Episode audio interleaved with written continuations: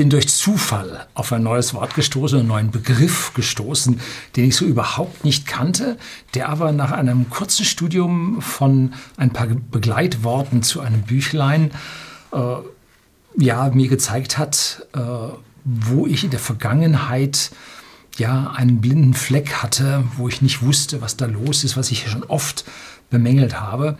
Ja, und jetzt weiß ich es und daran möchte ich Sie nun teilhaben lassen. Es geht um die identitätslinke Läuterungsagenda. Was ist das? Ja. So, bleiben Sie dran, dann erfahren Sie es.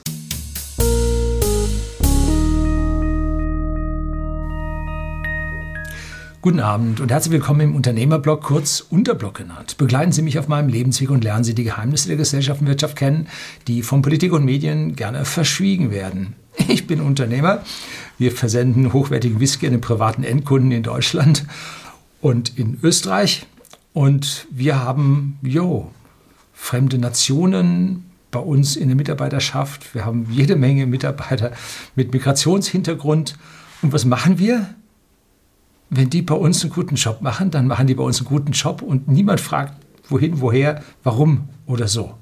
Männlein, Weiblein, völlig Banane. So, das mal vorneweg. Das Wichtige für uns ist, dass sie sich bei uns ordentlich integrieren. Das ist das Wichtige, was ein Unternehmer braucht. Und dann ist alles gut. Wir müssen hin und wieder ein paar Sprachbarrieren überwinden, aber mit jeder zusätzlichen Sprache gibt es eine zusätzliche Bereicherung. Das ist nicht schlecht. So, und jetzt bin ich also über ein Buch gestolpert, ich glaube, was kostet 22 Euro oder so, nennt sich Identitätslinke Läuterungsagenda, eine Debatte zu ihren Folgen für Migrationsgesellschaften. Impulse, Debatten zu Politik, Gesellschaft, Kultur, das ist wohl die Übergruppe da von den Papieren, von Sandra Kostner. Jetzt habe ich Frau Sandra Kostner mal gegoogelt und sie ist Frau Dr. Sandra Kostner akademische Mitarbeiterin, Geschäftsführerin, Masterstudiengang Interkulturalität und Integration und Diversitätsbeauftragte der Pädagogischen Hochschule Schwäbisch Gmünd. So, wenn ich dann Pädagogische Hochschule schon lese, aha, äh, und dann Diversitätsbeauftragte, da geht bei mir normalerweise die rote Klappe schon runter weil ich von Diversitätsbeauftragten noch selten was Gutes erfahren habe. Allerdings an dieser Stelle möchte ich Frau Dr. Sandra Kostner da ausnehmen, weil die Themen, um die sie sich kümmert und die, die sie in der Vergangenheit besprochen hat oder beackert hat, die zeigen hier einen offenen Geist. Zumindest mal vom Thema her. Ich kenne die Dame nicht persönlich, ich habe mit ihr nicht gesprochen, ich habe das Buch nicht gelesen. Es geht mir um diesen Begriff, den ich Ihnen jetzt dann näher bringen will. Also ich möchte mich nicht über diese Person jetzt irgendwie negativ äußern, wozu ich überhaupt kein Recht habe, weil ich da keine Ahnung habe. Sie hat also vergleichende Migrations- und Integrationspolitik mit dem Schwerpunkt Deutschland, Australien und Großbritannien gemacht. Und da hat sie auch Forschungen in North Queensland gemacht, äh, an der University of Cairns. Und äh, ja, da oben haben wir auch äh, unsere Touren mit Aborigines gemacht, der Nationalpark besichtigt und und und. Also da oben dürfte sie in der Ecke geforscht haben. Migration und migrationsbedingte Diversität als Herausforderung für liberal-demokratisch verfasste Staaten. Diversität, ja. Sozialer Zusammenhalt in superdiversen Migrationsgesellschaften. Sozialer Zusammenhalt, ja.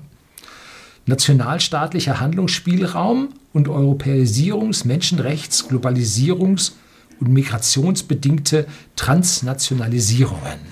Jo, hier haben wir also Nationalstaaten mit ihren Verfassungen und die kollidieren mitunter mit dieser ganzen oftmals ja, vorhandenen oder auch gewünschten oder abgelehnten äh, Globalisierung und Transnationalisierung.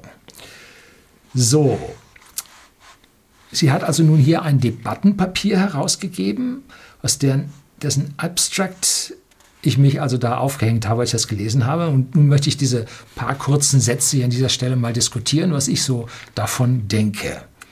In der neuen Debattenreihe Impulse wird ein Impulstext in mehreren Repliken diskutiert. Im vorliegenden ersten Band geht es um die Frage, warum gerade heute Gruppenidentitäten so vehement vorangetrieben werden. Also eine Gruppe hat eine Identität, wenn ich mir so überlege, meine Vorfahren früher im Ruhrgebiet da kamen die Tilkowskis und äh, wie immer die alle hießen, das waren Polen. Die kamen da ins Ruhrgebiet, weil es da Kohle gab.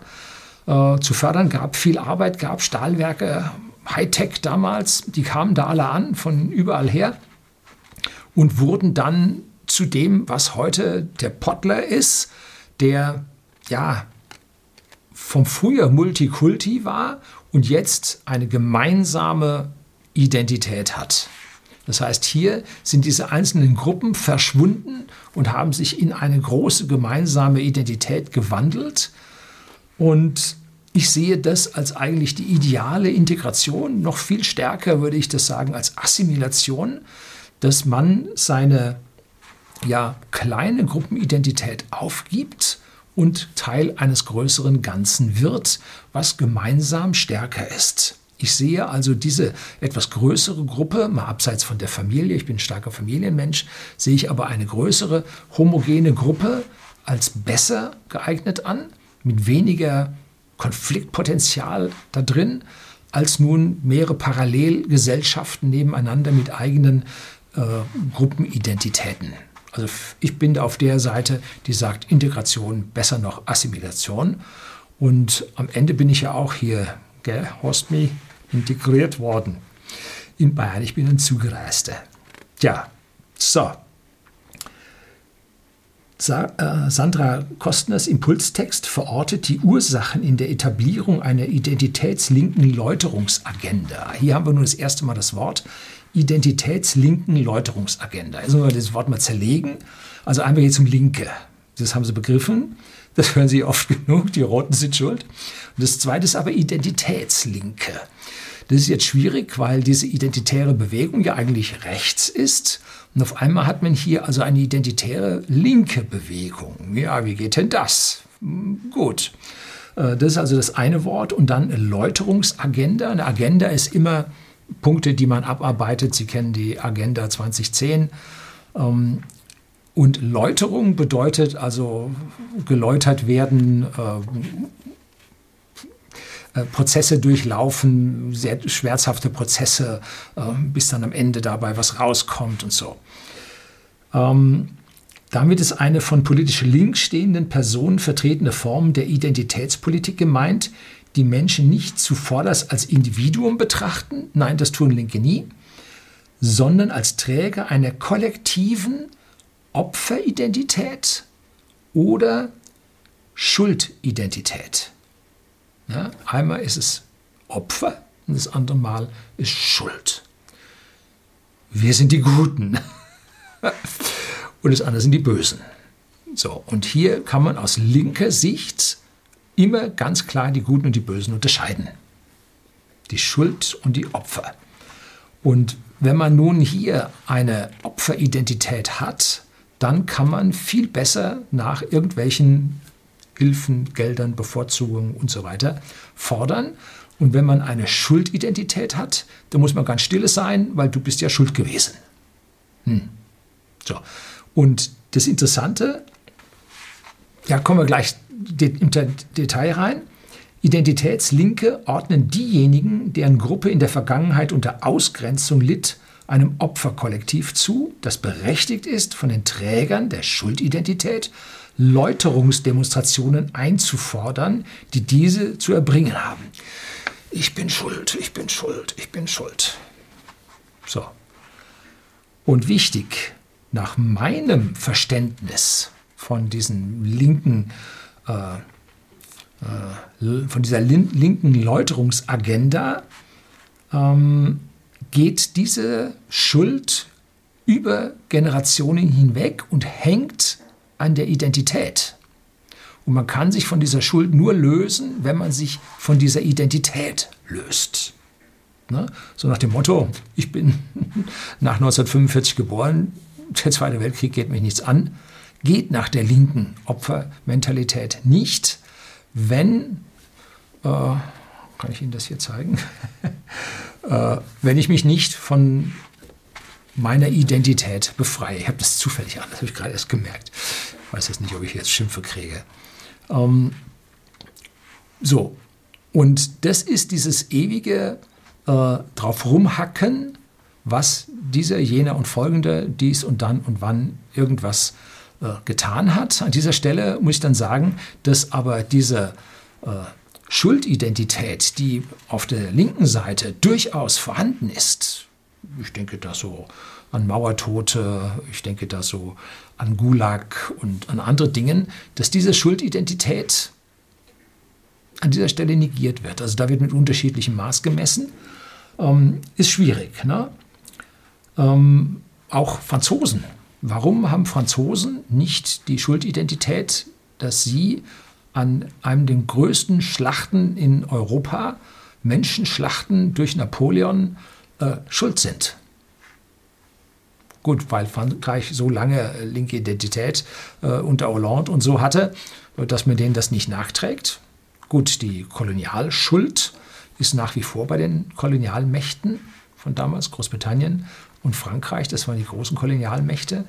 Äh, den Spaniern, den hat man es wohl so langsam dann mal äh, nachgelassen, dass sie da ganz Südamerika entvölkert haben. Ähm, ja, so, also diese Schuldidentität, wie lange kann man sie einer, äh, einer Bevölkerungsgruppe zumuten? Wie lange muss man sie zu, oder mutet man sie nur zu, wenn es einem in Kram passt? Das ist also eine relativ schwierige Geschichte. Ähm, und im Impulstext und den Repliken werden die Folgen der identitätslinken Läuterungsagenda für Migrationsgesellschaften diskutiert. Zwei Fragen stehen dabei im Fokus und das ist jetzt die richtig positive Seite von diesem Buch was ich vermutlich nicht lesen werde, weil das alles ist mir so fremd und da gibt es so viele Menschen, die sich darum kümmern, da muss ich mich nicht auch noch darum kümmern. Aber hochinteressant ist es, wie wirkt sich die identitätslinke Läuterungsagenda auf den gesellschaftlichen Zusammenhalt aus? Ist sie nicht eher spaltend, denn verbindend? Wenn die Linke einem immer vorwirft, äh, die Schere zwischen Arm und Reich wird immer größer, sie spalten die Gesellschaft und so weiter, ist diese identitätslinke Läuterungsagenda, die zwischen Opfern und Schuld äh, lange, lange Rollen festhält, ist die nicht spaltend in der Gesellschaft. Und inwiefern trägt sie zur Aufrechterhaltung von kulturell-religiösen Praktiken bei, die insbesondere Mädchen und Frauen die Inanspruchnahme ihrer Freiheitsrechte erschweren? Da legt nun endlich mal äh, jemand den Finger in die Wunde der diesen äh, linken Fantasien auch mal die negativen Seiten vorführt. Mhm.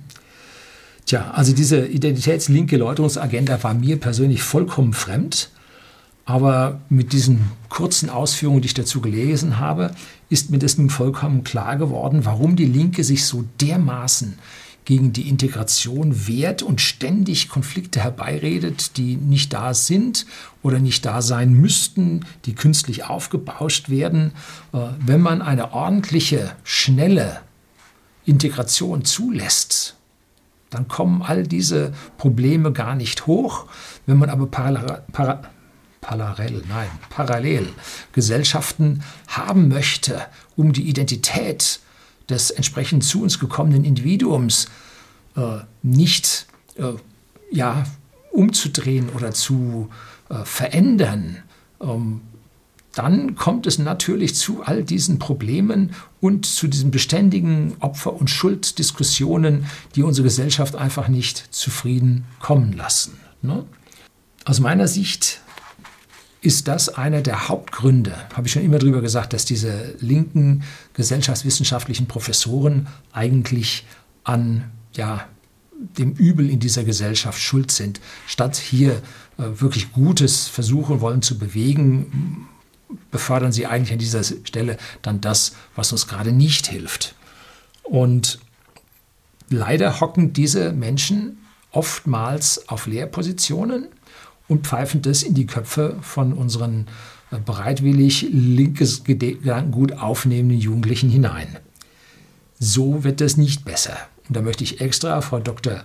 Kostner davon ausnehmen, weil sie hier mit diesem Papier diese ganze Geschichte doch wenigstens mal zur Diskussion bringt.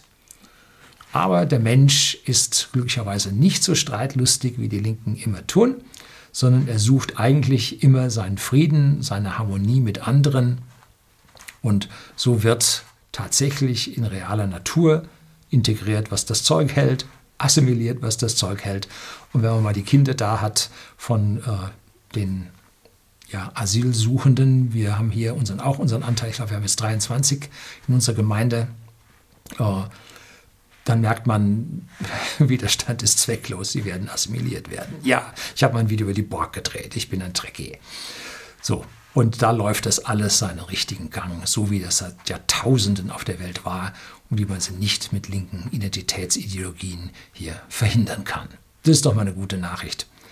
Herzlichen Dank fürs Zuschauen. thank you